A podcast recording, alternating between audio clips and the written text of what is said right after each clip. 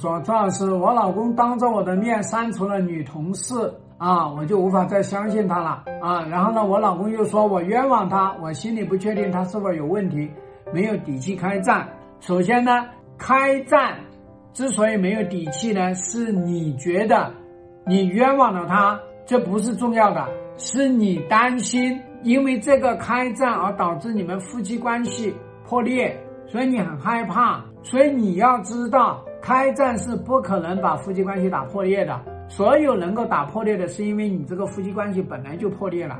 还有一个呢，你的这个开战呢是开闹是瞎闹，这个开战的这个过程呢要有理有节，然后呢要能伸能屈，要能战能聊能疗愈的疗。那么对于你老公来说，信任和不信任，你不要因为他删了你不信任，他不删你也不信任。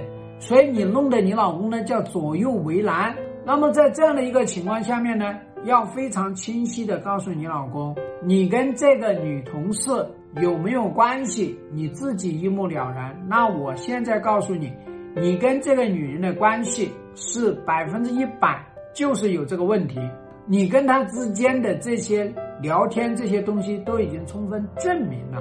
那只不过呢，你老公呢叫做呢，他非常冲动。然后呢，他也非常惶恐，他很害怕，因为他怕你直接到他单位里面去，所以他干脆一删，然后再对你一愤怒，那你就怕了。所以你在这样的一个情况下面呢，你最紧要的做的事情呢，就是说这件事情我不跟你闹，这件事情我要私下里处理。